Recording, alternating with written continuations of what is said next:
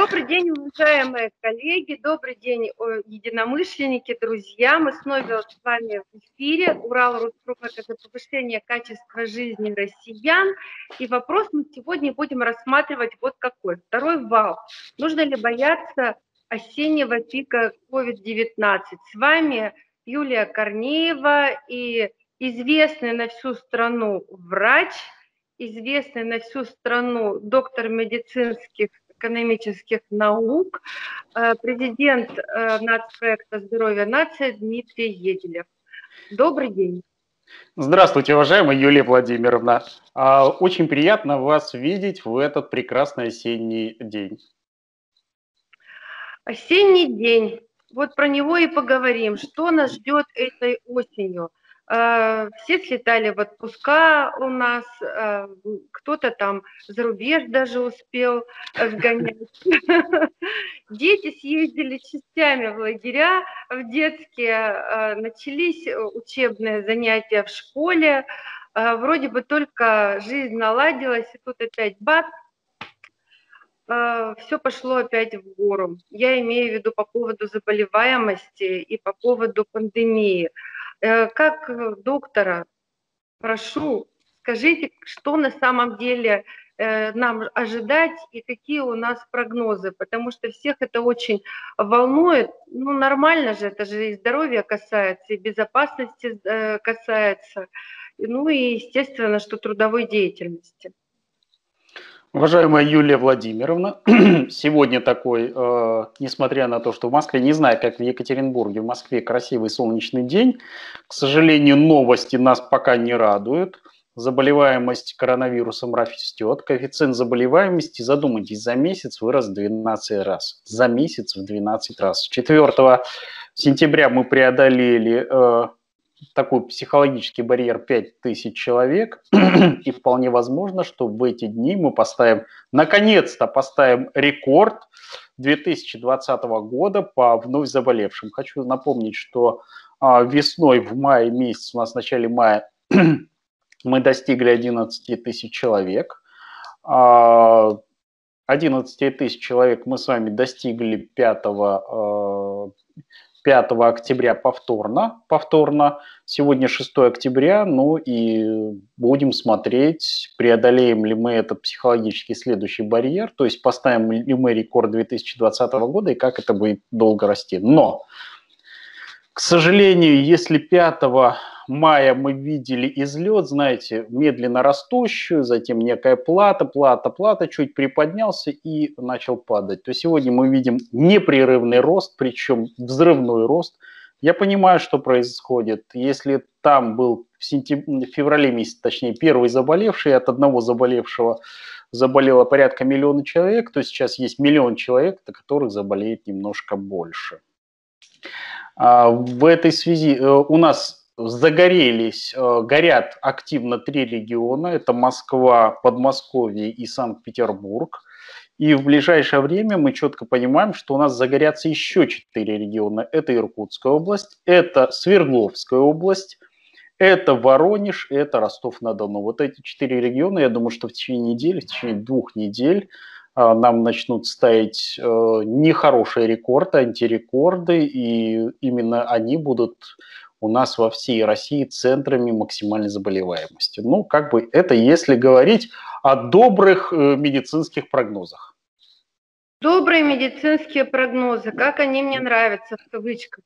Кстати говоря, недавно прошел Всемирный день врача, вас э, и ваших коллег с праздником поздравляем мы все. На вас только вся надежда, потому что на сегодняшний день доктор, действительно, профессия доктор, врач – Э, стала основной в нашей жизни, потому что все зависит от того, как вы правильно нас будете лечить, как вы будете диагностировать, как вы будете выстраивать нашу вот жизнь, рацион, расписание и так далее. И как посмотрите наш анализ, ну, плохо или хорошо. А, вот, э, значит, я понимаю прекрасно, что Москва, Санкт-Петербург, Свердловская область, Иркутская область – это такие точки достаточно активной деловой активности, и мы, соответственно, я говорю мы, потому что вы в Московской, я в Свердловской области сейчас нахожусь, э, конечно же, передвигаемся. У нас большая деловая активность, люди ездят, пока еще успевают э, что-то делать, какие-то свои дела. И э, это, к сожалению, не есть хорошо, потому что перелеты, быстрые перемещения э, граждан по нашей необъятной стране вот как раз и дают возможность распространения э, инфекции новой коронавирусной. Но вот все-таки, ведь не только это, понимаете, можно же ведь и находясь на борту самолета и любого другого транспортного средства, соблюдать определенные условия для того, чтобы эта зараза не распространялась. И э, сам ты, как человек, должен быть санитарно грамотным. Скажите, что народу на сегодняшний день надо делать, чтобы не заболеть? Какие вообще э, предпринять меры?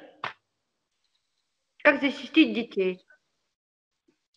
Ну, Юлия Владимировна, вы сразу попытались э, набросать вопросов на хорошую медицинскую, долгосрочную медицинскую лекцию.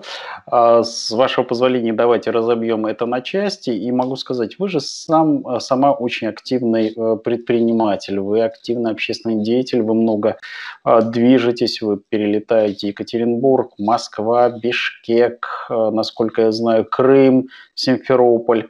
Ростов-на-Дону. Ну, то есть вы активный такой общественный деятель, предприниматель, и, насколько я понимаю, у вас тоже снизилась деловая активность, во всяком случае, вживую, потому что некоторые вещи по скайпу не обсудишь. И вот здесь, конечно, многие предприниматели сейчас находятся в стрессе. Вот только что я разговаривал с предприимчивыми людьми, которые действительно находятся в стрессе из-за того, что э, резко ограничилось общение. Общение только по, на экранах вот, общение на экранах, конечно, не дает живое общение, не дает взаимодействия, но в любом случае перед тем, как сесть в самолет, мы должны с вами или общественный, любой общественный транспорт, мы должны понимать, что вероятность заражения вырастает в 6 раз при э, внешней вентиляции. Самолеты пока не оценены, но я думаю, что не менее чем в 6 раз э, вероятность заражения э, растет. И поэтому в самолете замкнутое пространство, это чтобы вам не рассказывали, э, какие бы сказки о том, как обрабатывается воздух, на самом деле этот воздух, который крутится по кругу, рециркулирует, и пока сегодня в самолеты поставить антибактериальные фильтры, ну, я даже не знаю, а, какого размера должен быть самолет. Это, как знаете, в том анекдоте о том, что в самолете есть бассейн, бар, танцпол, э, бильярдная, а, ну и так далее. И пилот, когда все это перечисляет, после этого говорит, а вот теперь со всем этим мы должны попробовать взлететь. Да. Вот самолет, в который установят биологические фильтры э, необходимой антивирусной защиты, я думаю, что взлететь вряд ли сможет, как и с бассейном. А, поэтому сегодня передвижение на самолетах – это, конечно, проблема. Более того, к сожалению, наши граждане до сих пор не до конца понимает, что Турция это не только курорт, Турция это и источник интенсивного заражения. И э, продолжает, во всяком случае, вот э, вчера я э, разговаривал с туроператорами, говорят, начинают скупать Танзанию, Турцию, кто-то покупает даже Мальдивы, ну, то есть готов рискнуть и полететь на самолете, непонятно, как потом возвращаться. Вот здесь, здесь необходимо все-таки ограничить ваши полеты, и, ну, ничего с этим не сделаешь. Пользоваться дистанционными средствами общения. Дистанционные средства общения сегодня претерпевает свою вторую революцию. Мы начали очень много активно общаться по дистанционке. Могу по секрету сказать, что я даже периодически сейчас с родителями общаюсь дистанционно, и в принципе это всех устраивает, потому что ты видишь человека, видишь, понимаешь, что у него все нормально, все в порядке, но ты не пользуешься общественным транспортом, ты не ездишь, ты не встречаешься, не подвергаешь лишней опасности людей, которым за 65 лет. Не забывайте, что люди за 65 лет, они более подвержены новой коронавирусной инфекции, к сожалению, из-за снижения устойчивости своего организма, но это все-таки возраст, в любом случае, кто бы что ни говорил, это угроза для жизни. Поэтому сегодня в первую очередь это переход на определенные дистанционные технологии. Конечно, это, наверное, отсутствует человеческое тепло, доброта, но экран это все-таки не заменяет живое общение. Ну, наверное, другого пока варианта нет. Это первое. Второе. То, о чем мы с вами прекрасно знаем, ношение масок. Маски ведь это не ваша в основном защита, это защита от вас. Это проявление уважения к окружающим. Поэтому если люди носят маски, это в первую очередь проявление их уважения к вам. Поэтому, когда э, сегодня мы говорим, что маски это хорошо, да, маски снижают заражение на 30%. Задумайтесь, на треть падает количество заразившихся людей, если в помещении используются маски. Следующее, причем при этом некоторые пытаются говорить, что а давайте мы биологическими суперфильтрами маски будем использовать и так далее. Нет, минимальные маски, они все равно защищают не вас. Ну, потому что от этого вируса защититься практически невозможно. Он проникает через глаза, он проникает через дыхательные пути, через грязные руки. А, то есть точек проникновения огромное количество. И э, здесь в основном это защита от вас. Ну, то есть это маска, которая защищает ваше дыха... от вашего дыхания, от вашего кашля, чихания, э, всех окружающих. Следующий фактор, о котором мы с вами прекрасно знаем, это социальное дистанцирование. Полтора метра между людьми, ну не менее метра, но рекомендуем полтора метра, снижает заражение на 40%. Почти столько же, как и маски. Поэтому сегодня, наверное, чмоки-чмоки с незнакомыми людьми уходят в э, прошлое, прошлое и, наверное, уйдут, потому что этой зара... эта зараза будет среди нас гулять достаточно долгое и продолжительное время. И вот социальное дистанцирование, наверное, это очень важный э, фактор. То, что вы любите Юлия Владимировна, потому что я знаю, что вы э, на редкость э, чистоплотный человек. Я видел, как вы тщательно моете руки. Э, я видел, э, когда вы э, посещали э, нас, я видел, что у вас даже в сумочке есть санитайзер. Всегда. Вот. Еще Ты... даже до ковида. Э, еще... было. Да, еще до ковида у вас был санитайзер. Вот простые э, мероприятия – это чистые руки, это использование э, различных веществ, которые дезинфицируют руки, когда их нельзя помыть это один из э, самых эффективных, ну, естественно, личная гигиена. Если вы где-то посетили общественный транспорт, ну, пожалуйста, снимите, не ходите по дому в одежде, в которой вы были в автобусе. Пожалуйста, переоденьтесь домашний, примите душ. Ну, то есть вот такие, помойте руки, а, помойте лицо. То есть эти простые правила также помогают защитить от новой коронавирусной инфекции. Ну и, конечно же, не забывайте, пожалуйста, если вы почувствовали себя не очень хорошо, э, знаете, как это? Все заботы ни по чем, если дружишь ты с врачом. Да. Вот. Если э, вы себя почувствовали не очень хорошо, пожалуйста, обращайтесь. Э, дело в том, что лечение новой коронавирусной инфекции на начальных стадиях крайне эффективно. То есть, если мы его ловим первый, второй день, то он от нас начинает разбегаться в разные стороны. Если мы ловим вот у меня недавно была ситуация, когда человек месяц, задумайтесь, месяц ходит с температурой и боится признаться о том, что у него есть проблема. Конечно, мы смотрим, конечно, видим разрушенные легкие, конечно, видим а, целый, целый букет проблем в организме, потому что высокая температура на протяжении месяца – это нарушение а, биохимических процессов в разных органах и тканях – конечно, это будет очень тяжелое, очень длительное выздоровление с очень серьезными последствиями. Поэтому, если есть какая-то проблема со здоровьем, пожалуйста, не тяните, не ждите, э, когда э, на Бога надейся, да сам не плашай. Поэтому, если есть какие-то проблемы, пожалуйста, обращайтесь, это очень важно. Ну и, наконец, просто человеческое отношение к друг другу, где-то внимательность, где-то э, помочь соседям приобрести продукты, которые не могут выйти из э, своего дома, э, где-то помочь э, тем людям, которые не могут сейчас за собой ухаживать. Это, наверное, сейчас важно, потому что это такое большое-большое испытание для нашей страны, которое выпало для всего мира это бесспорно, но я как бы э, считаю, что наша страна в первую очередь должна выжить в этой тяжелой инфекции, тем более, что, хочу напомнить, мы находимся в северном полушарии. Большая часть нашей страны северная. Э, это не тропики, это не тропики, это не Мальдивы, и здесь, кроме новой коронавирусной инфекции, к, вам, к нам сейчас осенью придет достаточно много гриппа, много гриппа, несколько вариантов гриппа, и здесь эту проблему нам, конечно, нужно будет вместе решить. Вот, это то, я, что... длин, я длинно говорю, простите за то, что забиваю эфир. Да, это очень хорошо, потому что мы специально с вами вышли э, на связь, и эти вопросы все интересуют наших коллег, даже профессиональное сообщество интересует. А, вот у меня по поводу все-таки того, что сейчас происходит. Давайте вот подведем. Это вторая волна или ковид перешел в сезонные заболевания? Такой а... вот короткий вопрос-ответ. А, Юлия Владимировна, ковид перешел в сезонные заболевания, когда в мире 35 миллионов заболевших, есть уже заболевшие по второму разу, по третьему разу – эта болезнь уже никогда не уйдет. Все, она с нами осталась навсегда. Мы должны научиться с ней жить. Кошмар, конечно, это очень неприятно слышать. И вот э, то, что вы сказали до этого, то, что к нам придут еще гриппы и иные инфекции, сезонные инфекции, которые, как правило, в Российской Федерации идут по всей территории в большей или в меньшей степени.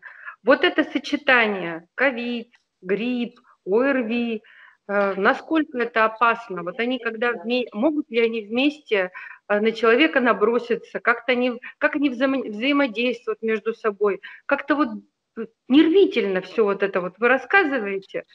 Скажите, как есть. Э, Юлия Владимировна, они набрасываются вместе, набрасываются уже мы четко понимаем вместе и ВИЧ, и ковид может, уже есть у нас ВИЧ инфицированный с ковидом, это очень тяжелая группа больных. Хочу напомнить, что в Российской Федерации эта проблема старается замалчиваться, но у нас ВИЧ-инфицированных не меньше, чем ковид-инфицированных. Сейчас я на вскидку открою статистику по ковид-инфицированным. Вот смотрите, у нас миллион двести сейчас а, переболевшим ковидом. По секрету скажу, у нас миллион двести ВИЧ-инфицированных. Огромный процент сегодня – ВИЧ-инфицированных сталкиваются с ковидом, и про эту проблему почему-то пока все молчат. У нас огромное количество больных с вирусными гепатитами, которые, на которых, когда нападает ковид, они тоже вместе нападают, мы видим очень тяжелую ситуацию. Ведь у нас э, сейчас растет грипп, грипп, причем разные формы гриппа. А есть виды гриппа, например, Пхукет и Гонконг, которые вместе с ковидом, они не просто вместе, они просто сжигают человека изнутри. Вот задумайтесь, грипп – это э, вирусная инфекция верхних дыхательных путей, а ковид – нижних. Все дыхательные пути, когда пылает, грипп поражает верхний, ковид нижний. У нас очень тяжелые больные, очень высокая летальность, очень тяжелое лечение, сложное лечение – и не всегда благоприятный исход. Поэтому сегодня ковид – это универсальный вирус, который объединяется с остальными болезнями. Он объединяется с гипертонической болезнью, он объединяется с аритмиями сердца, он объединяется с поражением почек, он объединяется с целым рядом сейчас заболеваний желудочно-кишечного тракта. Это, знаете, такой а, злой помощник а, тем болячкам. Поэтому сегодня приобретает особое значение лечения всех хронических заболеваний, профилактика всех хронических заболеваний, но и по возможности оздоровления. То есть, иными словами, сделать э, каждому медосмотр э, по-хорошему, э, понимая прекрасно, что впереди идет тяжелый период, и у нас вводятся э, во все ограничения. Это же не просто вот мы фантазируем, а, только что говорили с вами, где и в каких регионах уже введены ограничения. Если послушать, что творится в других странах, в России еще более-менее ничего, а, но это все может очень быстро измениться. Поэтому а, ваш э, совет как доктора – это все-таки пойти к врачу, и тут имеет э, ну, основное такое-то вот предотвращение самого заболевания – провериться, провериться на те заболевания, которые могут ну и, соответственно, э, правильно начать э, жить, потому что что делать? Жизнь меняется, естественно, придется привыкать не только к дистанту, но и гигиене к, личной, хотя, мне кажется, в Российской Федерации более-менее люди э, как-то в этом плане, ну, мне кажется, неплохо э, обученные, воспитанные. Это же все от семьи идет. Надо сказать, что э, когда чума гуляла по Европе, по России-то она так не гуляла. И это правда, потому что именно личная гигиена останавливала эту заразу. Поэтому говорить о том, что не надо носить маски, не надо мыть руки, и я ничего не боюсь, это полная глупость.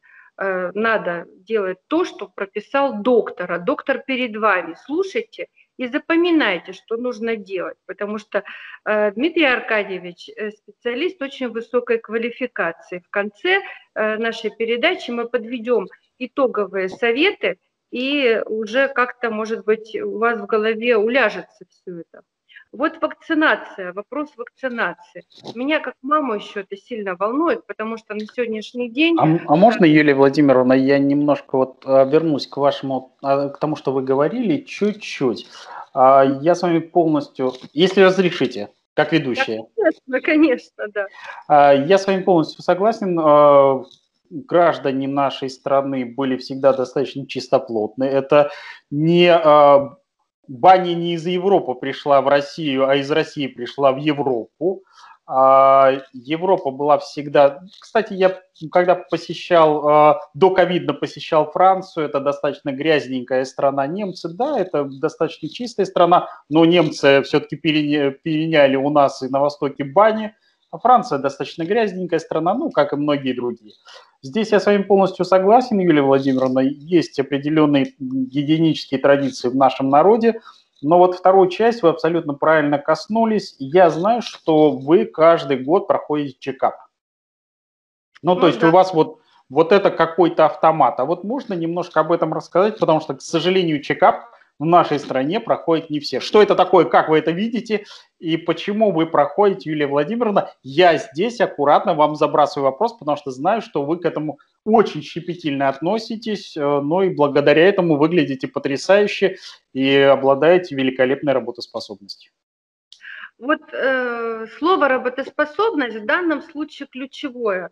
Вы знаете, я, как ни странно, может быть, скажу ужасную вещь, но я к своему организму отношусь как, как к инструменту достижения определенной цели, потому что я понимаю, что мой разум без ног, без рук, э, без тела ничего не сможет сделать. Поэтому мне важно, чтобы э, мой организм работал наиболее эффективно. Я понимаю прекрасно, что есть куча всяких заболеваний хронических. Кстати, у меня не такое уж прямо крепкое здоровье – ну, мне кажется, что э, за счет того, что я хожу постоянно к врачам, не постоянно, а регулярно, постоянно это вот это не то, а регулярность тут должна быть.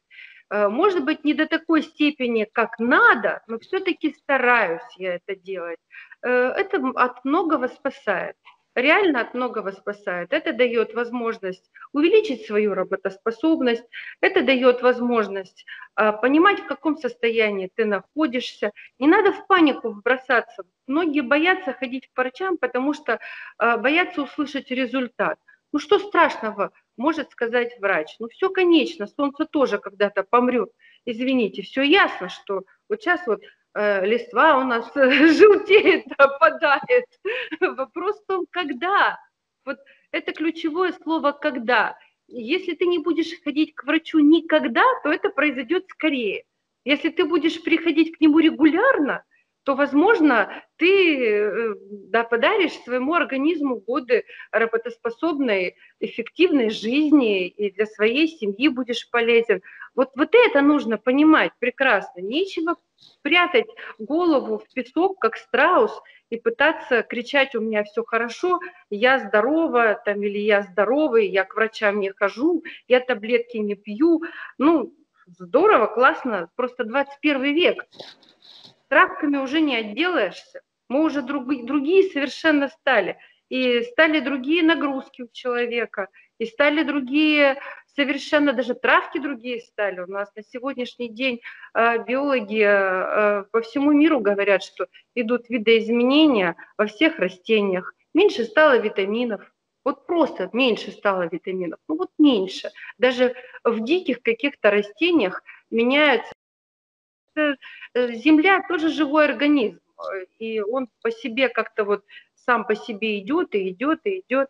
Поэтому я считаю, что нужно очень грамотно к этому вопросу подходить, трезво, не надо э, думать о том, что если человек пошел по врачам, то значит у него там с головой что-то не то, у него как раз все то с головой. Надо приучать своих детей, чтобы они тоже относились э, к своему здоровью нормально, с детства нужно приучать и гигиене, и грамотному отношению к своему здоровью как к ресурсу, основному жизненному ресурсу. Потому что не будет э, даже самый умный ребенок, но больной, допустим, успешным человеком. Не вырастет он успешного человека, не трансформируется. Мозг – это здорово. Должно быть еще физическое здоровье. Вот это мое мнение. Да, Юлия Владимировна, вы абсолютно правы. Вы абсолютно правы, и э, вы абсолютно правы и в том, что проходите чекап, и вы абсолютно правы в том, что хотите. Знаете, есть такое выражение, что хочет быть смертельно здоровым. Вот, вот у вас есть это, это жажда жизни, жажда к работе, жажда к счастью, жажда к радости, и вы хотите быть смертельно здоровой. Поэтому проходите чекапы, эффективно лечитесь, и это позволяет вам сохранять активность, проводить эфиры, а, много мотаться по России. И э, вот я бы рекомендовал всем обратить на это внимание, потому что после 40 лет Э, чекапы. Есть такая статистика, она, к сожалению, не наша российская, у нас нет такой традиции чекапов. Есть статистика, есть такой небольшой народ Израиля. А вот в Израиле после 45 лет чекап обязательный, после 40 добровольный, после 45 обязательный. Вот они заметили, те, кто проходит ежегодные чекапы, ну, которые входят в систему страхования, а, живут на 12 лет дольше. Задумайтесь, на 12 лет. Да. Вот если э, люди хотят жить долго, а самое главное, ведь это не прожить долго, это прожить здоровыми, потому что могу вам сказать, что когда ты в возрасте и тяжело болеешь, э, это на самом деле не жизнь, это выживание называется, и поэтому вот здесь медицинские осмотры, регулярная корректировка своего здоровья, наверное, это наиболее важная профилактическая мера от новой коронавирусной инфекции. Это совершенно верно. И более того могу сказать, учитывая, что все-таки наша площадка в основном э, посещаема профессиональным сообществом, наши уважаемые коллеги, вы должны знать, что такое анализ какой-либо ситуации. А анализ здоровья – это как раз возможность предотвратить какие-либо потом в ближайшем и в отдаленном будущем какие-то проблемы.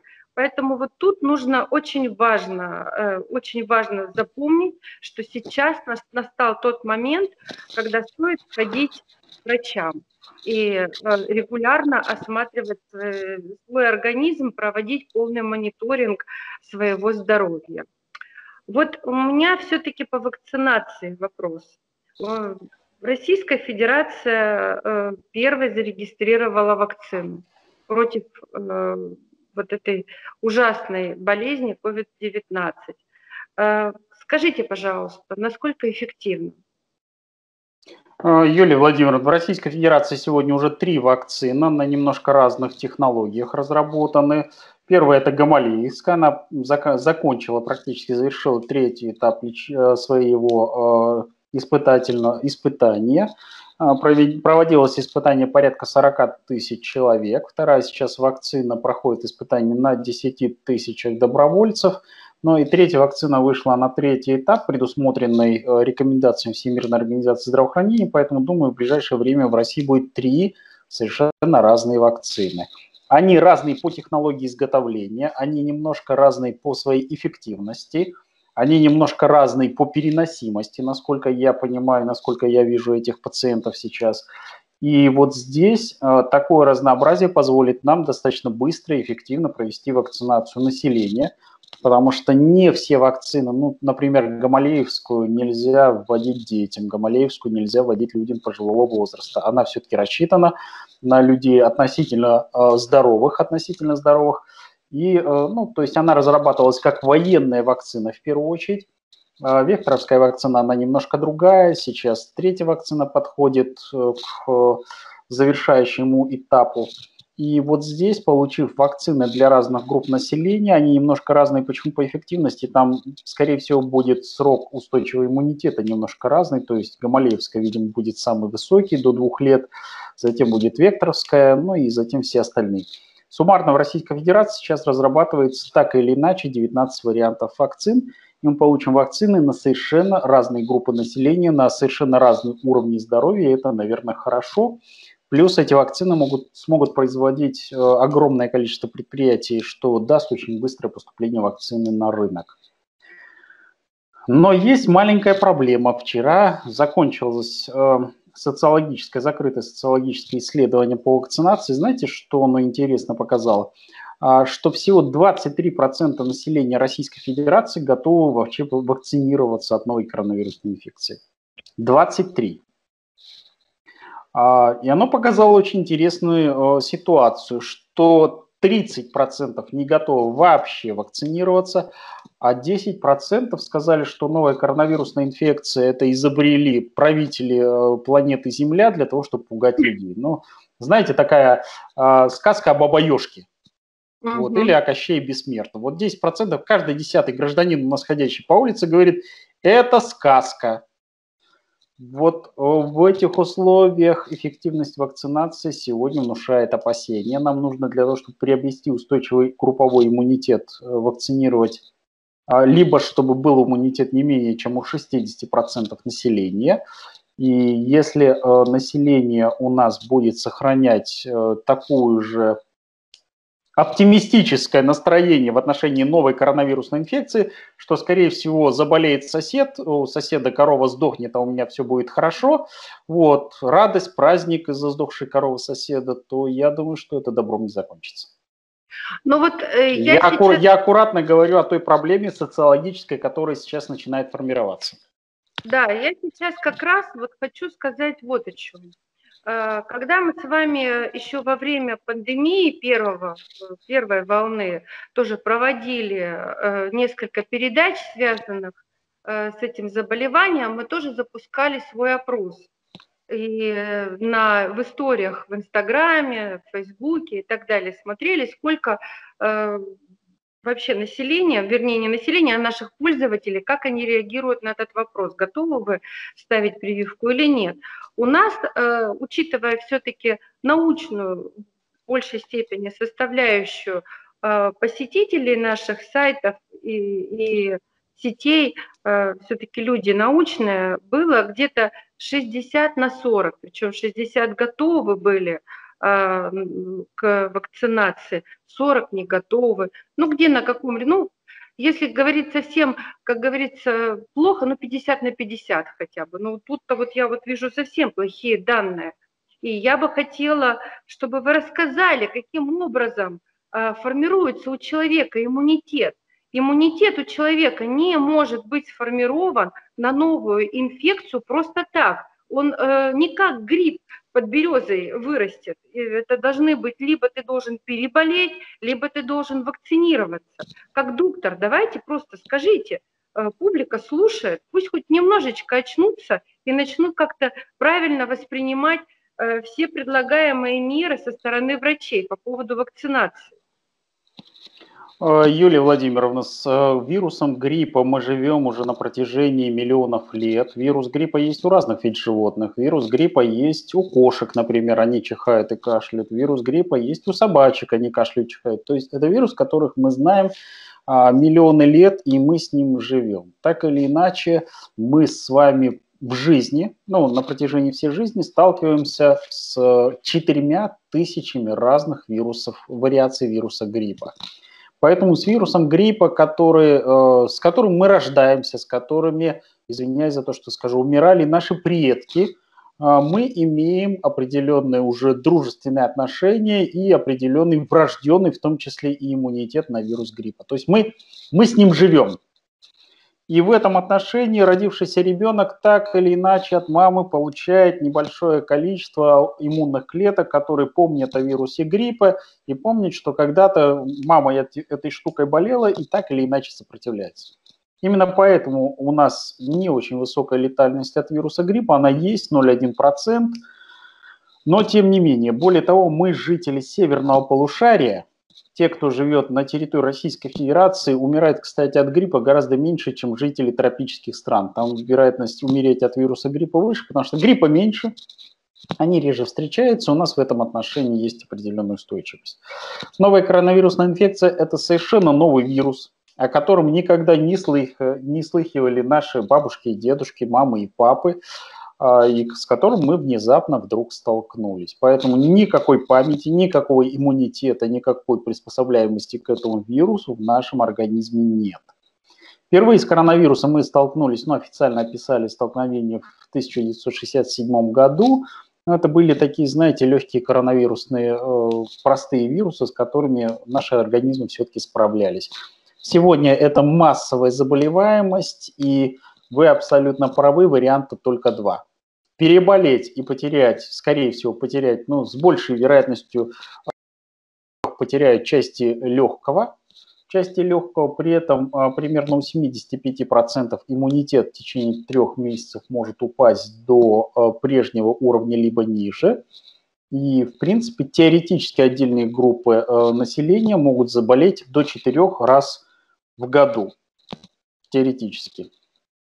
Мы видим уже в второго, второй раз заболевание мы за, эти, за этот год уже видим по, второй, по, второму, по второму кругу заболевшие появились уже заболевшие у нас и уже по третьему кругу, по третьему кругу, поэтому теоретическая позиция о том, что до четырех раз за год может заболеть человек, она подтверждается.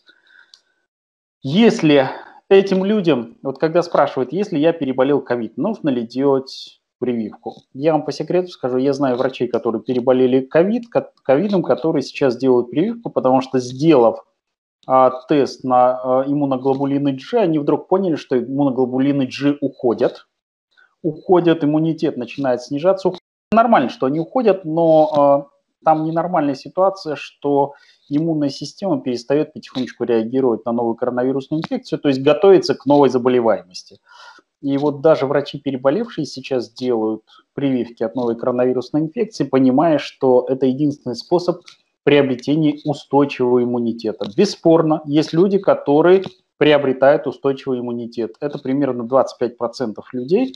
То, ту статистику, которую мы сейчас видим, это не наша статистика, это немецкая статистика, английская статистика, но 75% людей, даже переболевших, требуют вакцины от новой коронавирусной инфекции, если они хотят, а, не заболеть, б, не быть угрозой для своих родных, близких, окружающих. Ну вот, уважаемые коллеги, это вывод, который э, вы должны запомнить. Вывод доктора, у которого есть э, на что опираться. Это не просто статистические данные, прочитанные откуда-то там с компьютера. А Дмитрий Аркадьевич у нас и в красной зоне регулярно бывает и э, держит руку на пульсе этих событий. Поэтому, значит, вот то, что касается вакцинации, крайне важно. И нужно понимать, что если ты все-таки разумный человек, э, ну, в свое время чему-то прекратили именно прививками, ну, надо понимать, что если новая э, идет зараза, значит, э, когда у тебя сформируется иммунитет, как у человека, значит, соответственно, нужно, когда ты выбираешь для своего ребенка, допустим, для себя это одно, а для своего ребенка делать или не делать, то нужно понимать, что ты решаешь за своего ребенка э, судьбу, которая э, практически быть вот буквально завтра.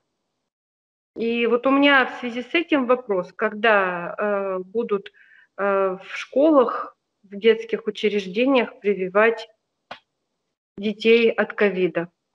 Потому что дети тоже болеют, как выяснилось.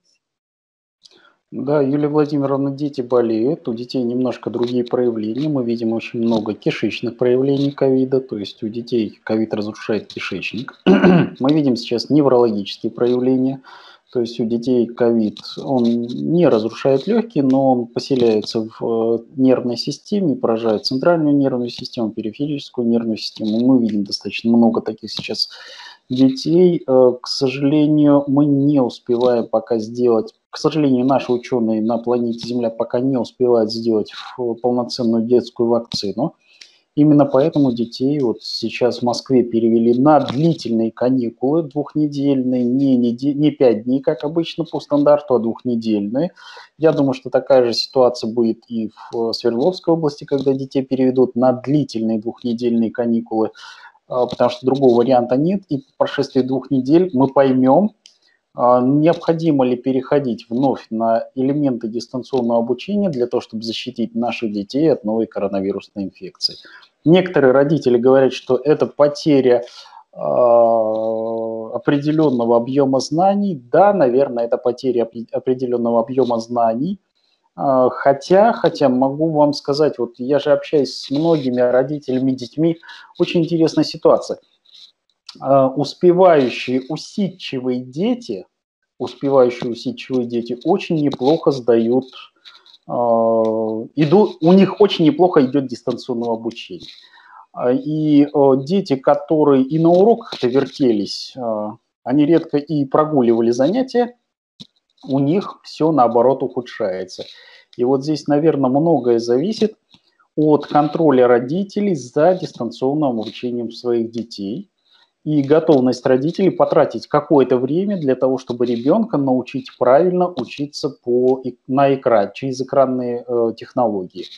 Ведь мы с вами сегодня, вот это же идет своего рода тоже занятие. То, что мы с вами ведем сейчас э, некий вебинар, вебинар, ну или э, это, это обычно семинарское занятие, когда преподаватели что-то начитывают ученикам, и ученики могут послушав преподавателей, э, сделать выводы. Более того, я могу сказать, вы сделали это максимально похожим на учебный процесс, потому что после того, как в процессе и после того, как идет данное э, занятие, люди имеют возможность, посмотревшие, задать вопросы. Я знаю, что вы отвечаете. Была ситуация, когда вы написали, что суммарно поступило 138 вопросов в течение буквально первых часов от людей, и я помню, что мы с вами достаточно долго и подробно отвечали. То есть это такое же занятие, и те, кто хочет учиться, учатся.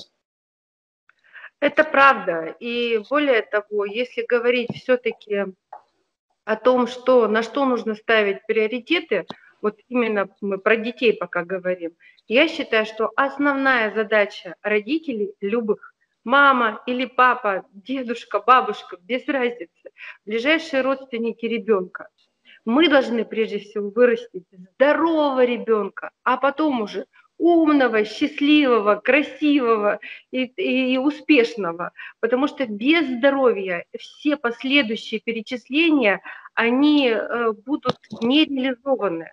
Поэтому основная задача любого родителя – это сохранить ребенку здоровье и дать ему возможность нормально развиться и вырасти. И вот когда ребенок будет здоров, он будет и усваивать материал нормально, и будет усидчиво сидеть около экрана. Конечно, это не лучший вариант, естественно, э, я понимаю прекрасно. Но что теперь делать? Жизнь меняется. Мы на сегодняшний день тоже вынуждены все были бросить просто-напросто привычные формы общения. И те, кто, кстати говоря, не встал в позицию «я не буду заниматься дистантом и так далее, не буду работать по дистанту, они продвинулись вперед. Вот, например, наша площадка Урал Роспромэко. Слушайте, да у нас больше э, двух миллионов просмотров, э, это целевая аудитория, и больше трех миллионов, вернее, это охват, и больше трех миллионов просмотров. Это вот недавно мы подводили данные, так ведь мы же не про котиков говорим. У нас целевая аудитория – это ученые, это Э, люди, которые там профессиональное сообщество и так далее. Их не так много. Темы, которые мы задеваем, они э, не самые интересные и не самые популярные среди нашего населения. Вот, пожалуйста, Конечно, это сложно. Нужно потратить определенное время для того, чтобы э, поменять свое сознание и попытаться путем э, методом тыка в ряде случаев добиться какого-то хорошего результата. Я с вами согласна по поводу вакцинации. С вакцинацией однозначно нужно э, ждать, когда у детей э, будет для детей будет создана нормальная вакцина, и я лично приняла решение ребенка своего вакцинировать. Вот давайте все-таки еще, у нас не так много времени осталось, значит, э, поговорим о том, что нужно принимать, какие витамины и какое питание должно быть для того, чтобы э, в том числе противостоять вот этим инфекциям, потому что определенные, ну как, э, еда это как топливо, если ты э, заправишь машину плохим топливом, но она у тебя не поедет или будет барахлить, чихать. Э, может, не очень хорошее сравнение, но организм это тоже э, биологическая машина, которую нужно кормить и грамотно кормить. Что должны мы принимать, какие витамины в виде профилактики и на что налегать в еде? Ну, Юлия Владимировна, в первую очередь то, о чем мы с вами говорили многократно и э, вживую, когда посещали различные передачи, когда вы э, ввели э, отдельные передачи, э, это должно быть питание разнообразным. Если кто-то привык утром, в обед и вечером кусочек хлеба э, намазать маслом и в лучшем случае положить докторскую колбасу, э, ну, потому что слово докторское, оно как-то внушает уважение в период новой коронавирусной инфекции, но и, видимо, докторская, наверное, должна быть полезной, то я могу сказать, это не полноценное питание, полноценное питание. Э, разные люди по-разному оценивают, кто-то говорит четырехразовое, мы говорим, может быть, до шести раз, Шесть раз это имеется в виду ведь не только э, съел тарелку борща шесть раз, и это питание. Нет, это и отдельные перекусы. Где-то съел горстку орешков, э, где-то съел, э, пожевал яблочко, выпил стакан э, кисломолочной продукции, который тебе нравится. То есть это, это шесть раз подошел, грубо говоря, к столу не для того, чтобы э, наесться так, чтобы, э, э, знаете, как, как в том анекдоте, э, если вот сейчас, если не встану из-за стола, то поем еще, а если, точнее, если встану из-за стола, то поем еще, а если не встану, то домой, домой, домой. Вот человек должен вставать из-за стола немножко голодный, это первое. Второе – все-таки попытайтесь написать хоть какое-то меню, который на свой рабочий день, потому что это поможет вам более рационально распределить пищу, а не так, что открыл холодильник, на что упал глаз, то и поел. Это неправильный подход. Второе, мы с вами прекрасно понимаем, что должно быть сделано. Это должен быть отлажен пищ... Э, питьевой режим. Пить нужно, пить нужно воду, Воду – это идеальный напиток. Если вы любите кофе, пожалуйста, не увлекайтесь. Я понимаю, что есть направление такое кофеманы. Вот, если вы пьете чай, пожалуйста, пейте чай. А, нет проблем. Если у вас есть, как у Юлии Владимировны, например, Иван-чай, Иван-чай или Копорский чай, а, пожалуйста, пейте Копорский чай. Кстати, Юлия Владимировна, вы сами делаете Копорский чай? Слушайте, я вот э, у себя на участке просто-напросто Иван-чай рву, его сушу и, и все. Я а пыталась... расскажите, как вы это делаете, Юлия Владимировна? А мы попытаемся с вами вместе сейчас, э, может быть, э, где-то людям даже и помочь вернуться к традиции капурского чая или иван-чая, ведь на самом деле это один из самых полезных напитков. По микроэлементному составу, например, индийский чай даже рядом с ним не стоял. Ну, они немножко разные, конечно, по вкусу, к этому немножечко, может быть, э, нужно привыкнуть, но я но люблю что? все напитки. Я люблю, вот, вот для меня конкретно, э, вот обычно бывают кофеманы, и, допустим, те люди, которые любят чай. Я пью и то, и другое, и люблю травяные чаи, поэтому для меня это совершенно не проблема. Иван-чай э, собираю следующим образом. Ну, во-первых, это нужно, конечно же, в самый период цветения его собирать. Лучше, если э, все-таки заглянуть э, в лунный календарь и посмотреть, когда стоит это делать, потому что это тоже имеет значение. Так, а вот теперь, теперь скажите, что, как зависит э, э, чай от лунного календаря? Слушайте, ну у нас все растения, все садоводы знают, что все, что растет в саду, э, стоит высаживать прищипывать, э, прорежать по лунному календарю, потому что Луна – это самое большое к нам близкое тело, которое влияет на э, Землю и очень сильно влияет. Я не помню, сколько конкретно метров земной коры при полнолунии оттягивается в момент стояния вот в этой точке, но то, что мировой океан, там порядка 20 метров, по-моему, гребень нарастает, и вот идет. Мы тоже все, собственно говоря, состоим на 70% или на 80% из воды как и любые растения, влияет, очень хорошо влияет. У меня просто дома очень много цветов, и я всегда пересаживаю цветы по календарю. Если пересадишь не вовремя, цветок, правда, хуже растет. И э, вот сбор э, трав – это тоже очень важно. Раньше э, всякие там бабки собирали именно по каким-то своим э, дням определенным. Мы уже, конечно, этого календаря не имеем, но тем не менее. Э, Иван-чай должен вызреть хорошо, то есть должно, должен быть период цветения активного, а не тогда, когда уже это все э, в виде цветочков отвалилось. Собирается лист, соответственно, можно просто посушить, а можно сделать чай ферментированным. Э, вот тут разные... Я пробовала несколько раз ферментировать. Это нужно немножечко помять лист, его закрыть э, хорошо влажной салфеткой или полотенцем, он должен немножечко постоять, слегка как бы забродить, ферментироваться, а потом его высушивают. Вкусы разные получаются. Это так же, как с чаем.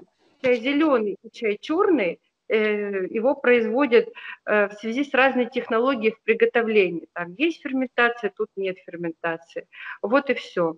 Э, что кому больше нравится? Мне лично кажется, что, скорее всего, по, допустим, ну, по своим целебным качествам, без разницы, какой ты чай будешь пить, ферментированный или нет. Это, наверное, для того, чтобы просто получить какие-то дополнительные вкусовые ощущения. Хотя ферментация, она тоже, я, конечно, не микробиолог, наверное, добавляет определенные э, элементы э, в то сырье, которое мы будем складывать в чайник. Вот примерно так.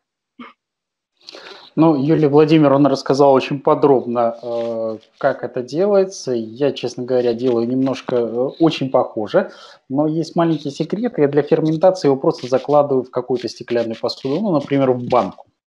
В да, банку... там, я знаю, я первый раз так тоже делала в банку, а потом прочитала, что можно просто вот так пожамкать и положить сверху э, полотенце с горячей, ну, смоченное в горячей воде, и вот оно вот тоже дает. Но это, между прочим, получается по-разному. В банке и под полотенцем по-разному. То есть вот эти способы приготовления, они вот регулируют вкус.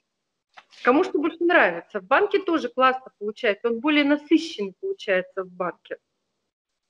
Да, он более насыщенный, более яркий аромат, и э, я как бы вот предпочитаю баночный иван-чай, потому что на определенном этапе отошел от иван-чая, который продается у нас в пакетиках в пакетиках, потому что делают нередко не лучшего качества. Это первое. Второе, я хочу напомнить, что Иван-чай ведь содержит э, традиционно российский чай э, содержит огромное количество микроэлементов. Там есть и железо, и медь, и магний, и цинк, и бор, и молибден, и титан, ну то есть марганец, никель, чего там только нет. А традиционно он использовался как очень сильное противовоспалительное средство, кстати, по э, своему э, при малокровии, при э, эпиприпадках он использовался. Есть немецкие исследования 80-х годов прошедшего века о том, что он эффективен при различных воспалительных заболеваниях мочеполовых органах, э, органов. Есть даже немецкое исследование, немцы очень плотно им занимались, есть даже исследование о том, что он является профилактикой э, опухолей предстательной железы. А, традиционно народной медицины при язвенной болезни, различных воспалениях желудочно-кишечного тракта, при аллергических заболеваниях, например, при различных а, дерматитах, а, при псориазе. Ну, то есть э, применение в народе, в народе было огромно. Кстати, в народе э, кипреем мускалистным, иван-чаем на ночь вечерами поели с мятой, поели детей считали, что дети лучше спят. То есть сегодня это один из народных методов профилактики новой коронавирусной инфекции. Вот, видите, сколько мы много интересного узнали. И сейчас я бы хотела а, задать традиционный вопрос, потому что у нас наша беседа подходит к концу, и советы от доктора Еделева. Что нам делать? Давайте, раз, два, три, пишем. Юлия Владимировна, первое – это любить друг друга. Пожалуйста, соблюдайте библейские заповеди, любите друг друга. Это, это наиболее важный сегодня фактор, который, наверное, должен быть. А на втором месте, наверное, это должна быть э, определенная социализация и социальное дистанцирование. Но если у вас нет необходимости э, куда-то бежать, куда-то нестись, ну, пожалуйста, проведите время со своими родными, близкими. Я понимаю, что в Российской Федерации, как во многих странах мира, это вызвало огромное количество разводов ну, каким-то образом давайте мы с вами будем больше любить друг друга, больше уважать, и общение такое близкое. Кстати, когда э, хочу напомнить, что были даже истероидные звонки на Первый канал, я как-то участвовал, когда родители говорили, дети дома, это вообще это такое несчастье. Вот воспримите это как счастье, как возможность пообщаться друг с другом. Напомню, что а, инфекция, новая коронавирусная инфекция передается при близких контактах. Поэтому чмоки-чмоки, близкие контакты, пожалуйста, ограничивайте. Напомню, что э, высокий риск при э, открытых дыхательных путях, поэтому маска – это, наверное, ближайшее время наша э, такой же предмет одежды, как нижнее белье, брюки, э, для кого-то это элегантная женская шап, э, шляпка, то есть это уже стало, становится предмет, предмет одежды, пожалуйста, отнеситесь к маске с э, пониманием, с пониманием, понимайте, что это надолго, но и по возможности для женщин следуйте э, традициям британской королевы, ведь она завела маски в зависимости от костюма под фиолетовый, э, блузку она носит фиолетовую маску, под э, зеленую шляпку она носит зеленую маску. Это получается на самом деле элегантно. Избегайте ненужных поездок в общественном транспорте. Пожалуйста, э, по возможности будьте чистыми, соблюдайте личную гигиену, санитайзеры. Это, э, наверное, наш наша тоже карма на ближайшее время.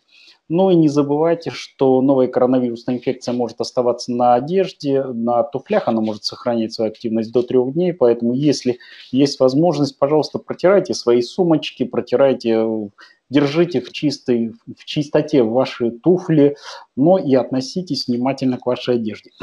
Одежда для дома не должна висеть в одном шкафчике с одеждой для хождения по улице. И ну и, наконец, и наконец да? Гаджет, гаджеты, э, гаджеты, если вы пользуетесь гаджетами, пожалуйста, обрабатывайте гаджеты, если вы даете их попользоваться соседу, не приведи Господи, э, либо у вас из-под тяжка кто-то из супругов смотрит ваш гаджет, пожалуйста, протрите его на всякий случай. Ну и, наконец, помните, что люди после 60 лет наиболее восприимчивы к новой коронавирусной инфекции. Пожалуйста, берегите своих родных, близких, э, людей пожилого возраста от новой коронавирусной инфекции. Они нам очень-очень нужны и очень дороги. Ну, пожалуй, все. Да, вакцина. Будет возможность, пожалуйста, вакцинируйтесь. Вакцина в Российской Федерации есть, ее будет сейчас все больше и больше. Через месяц будет запущено массовое промышленное производство. После окончания э, третьей э, фазы испытаний и вакцины будет достаточно много. Не забудьте привиться от гриппа. Вакцина от гриппа есть, правда, хорошие вакцины постепенно уходят с рынка, они раскупаются в первую очередь, остается то, что немножко похуже. Но, тем не менее, пожалуйста, вакцину от гриппа, не забывайте, что грипп приходит вместе с новой коронавирусной инфекцией. Ну, пожалуй, все. Дмитрий Аркадьевич, спасибо вам большое. Э, друзья, вам просто выдано э, четкая инструкция, как э, нужно организовывать свою жизнь для того, чтобы максимально себя защитить. С нами был Дмитрий Аркадьевич Еделев, я, Юлия Корнеева, подвожу итог нашего мероприятия, нашей очередной передачи. Урал Руспромека за повышение качества жизни россиян.